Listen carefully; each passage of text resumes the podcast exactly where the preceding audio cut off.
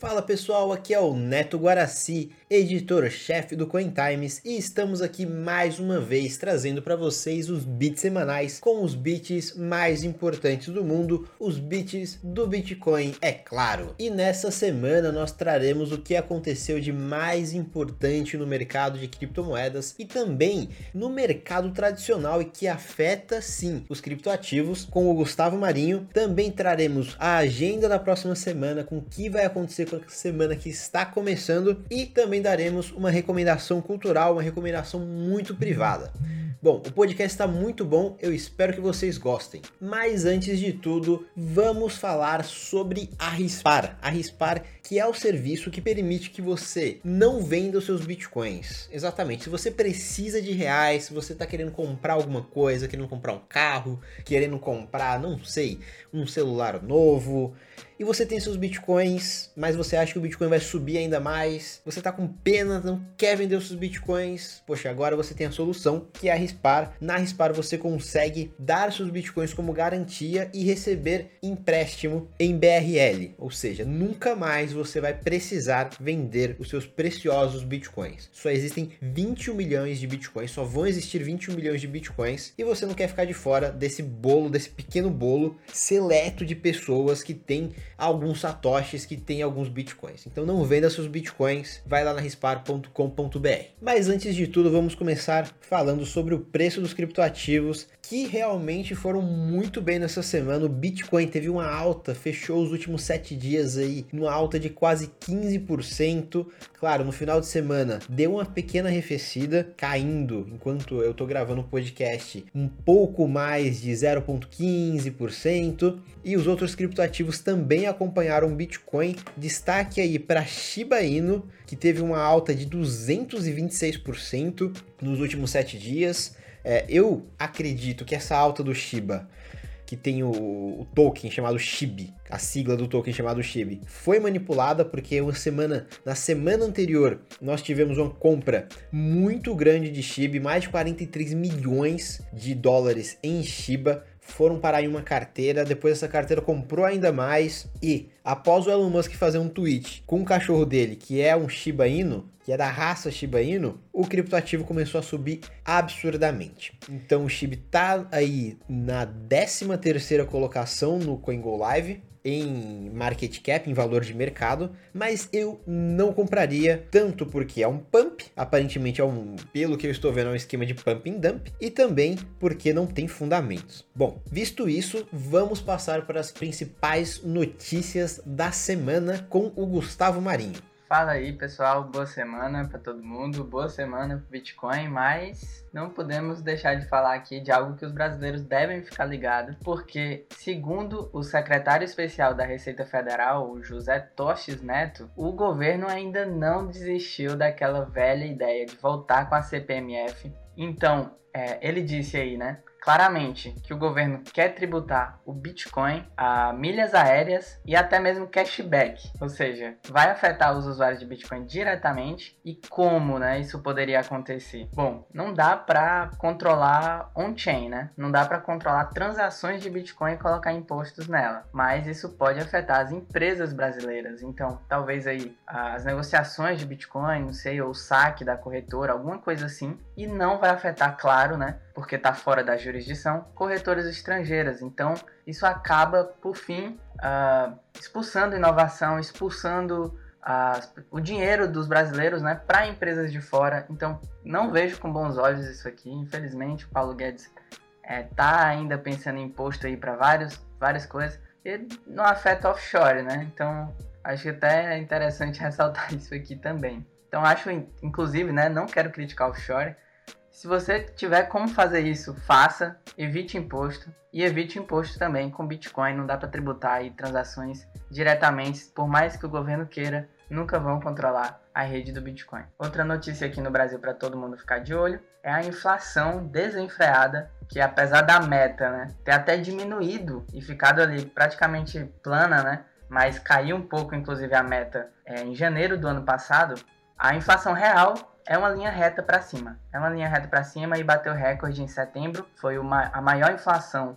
em um mês desde o Plano Real, então desde 94. E em 12 meses a gente bateu os dois dígitos, né? Então, bom, a gente estava falando disso aqui há muito tempo, no CoinTimes, inclusive, e é a realidade batendo na porta, né? Então, com isso, os analistas acabam é, por estudar qual seria a melhor proteção contra a, a desenfreada é, o desenfreado aumento da oferta monetária. Né? Então o ouro ele sempre foi visto como o principal hedge contra a inflação, mas nos últimos meses a gente está vendo também que ele não acompanha a grande valorização do, do, preço do Bitcoin. Então a cotação do ouro ou se mantém estável ou ela cai, né? Ela está caindo, inclusive, nos últimos meses. Então, por exemplo, o JP Morgan falou recentemente que os investidores de ouro estão de olho no Bitcoin e estão tirando reservas de ouro para aportar em Bitcoin. Então é algo para você ficar de olho também. O Bitcoin tem essa narrativa de ouro digital que está crescendo e está se estabelecendo. Mas, independente do, do ativo que você escolha para se proteger, compre coisas que o governo não pode imprimir. Porque se você tinha 100 reais lá em 94, no início do plano real, e não investiu, imagina que você fica colocando dinheiro naqueles porquinhos que não rende nada, né? É praticamente a mesma coisa que deixar dinheiro debaixo do colchão. Esses 100 reais lá em 94 agora valem cerca de 14 reais e 42 centavos. Então, olha aí, o dinheiro perdeu 85, 1,5% do seu poder de compra desde então. Isso considerando números oficiais, que muita gente, com bons argumentos, é, desconfia desses números. E por que, que eu estou dizendo né, que levando em consideração a inflação, não fique em real, não fique guardando dinheiro sem ele estar tá investido em algum ativo mais sólido.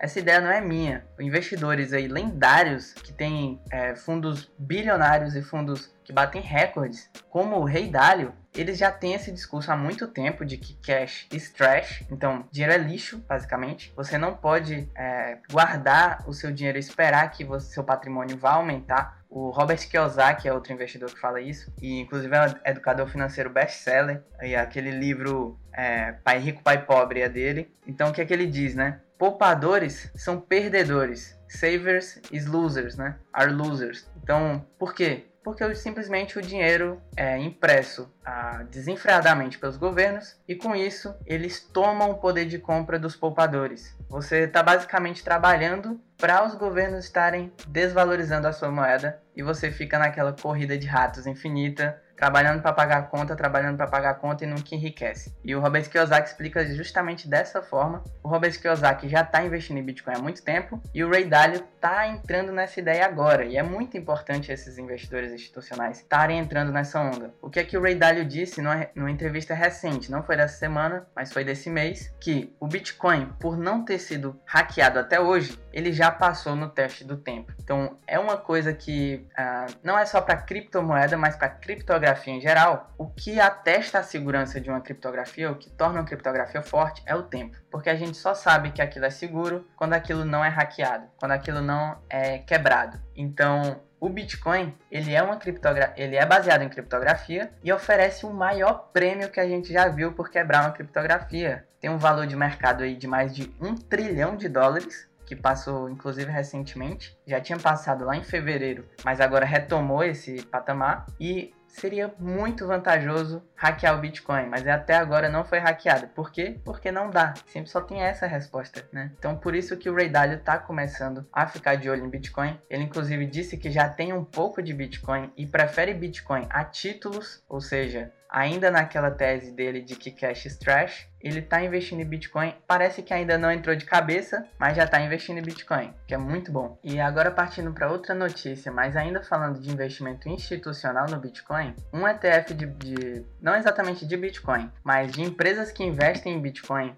foi aprovado nos Estados Unidos, o que está sendo visto com muito, muito bons olhos, porque os Estados Unidos aí estava segurando há muito tempo o ETF de Bitcoin, que já foi aprovado no Canadá e no Brasil, com excelentes desempenhos, inclusive. Um levantamento recente aí mostrou que só os investidores aqui no Brasil que investiram no QBTC11, que é o ETF só de Bitcoin que a gente tem aqui no Brasil, e no IVVB11, que é o da Bolsa Americana, que replica, replica o S&P 500, só esses estão no lucro. Quem investiu em qualquer outro ETF na Bolsa de Valores brasileira ficou no prejuízo aí uh, em, em, em, desempenho, né, em real, na, na B3. Então o ETF de Bitcoin tem se destacado aqui no Brasil, no Canadá e aí provavelmente vai se destacar também agora nos Estados Unidos, porque a gente tem vários ETFs aí para serem aprovados ainda esse mês. Então, isso é inclusive visto por alguns analistas como um ótimo motivo para explicar a recente subida do Bitcoin. Os investidores estão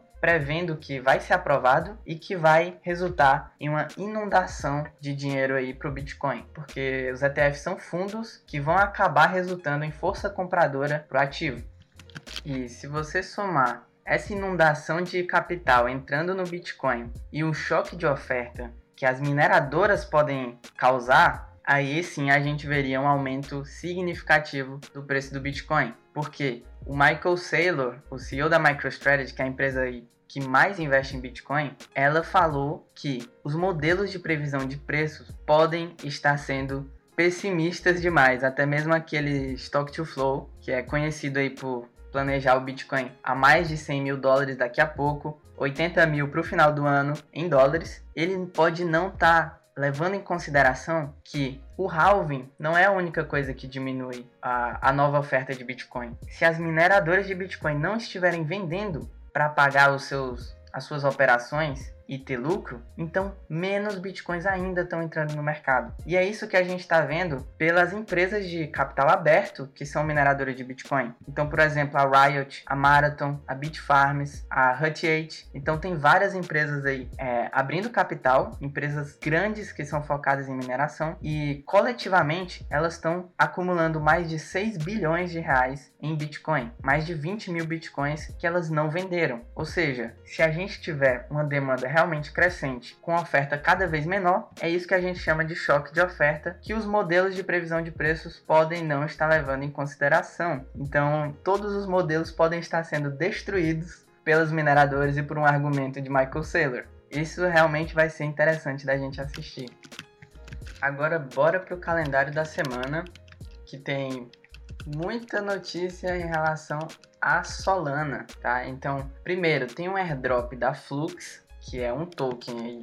É, ele é relativamente novo, tá? Mas ele veio do começo do ano de 2 centavos para agora ser negociado em 42 centavos. Então, um token que subiu muito e ele vai ser lançado é, oficialmente na rede Solana e na rede Tron também no dia 15 de outubro. Então, vai ter um snapshot, eles vão falar sobre isso ainda, mais detalhes ainda por vir mas vai ter aí airdrop, né? Então é token, basicamente token de graça. E de graça eu coloco aqui entre muitas aspas, porque, de novo, a, ressaltando o que eu falei no episódio passado sobre airdrops. Tenham cuidado com airdrops porque geralmente a gente vê o preço em queda ou antes ou depois do evento, porque muita gente vai atrás do ativo e mais coisa em relação à Solana, né? A Solana que tem o token principal Sol, SOL, ele tá caindo esse mês, ele caiu bastante. Essa semana também no vermelho, mas se a gente der zoom out aqui para três meses ou, ou até mesmo do começo do ano para cá,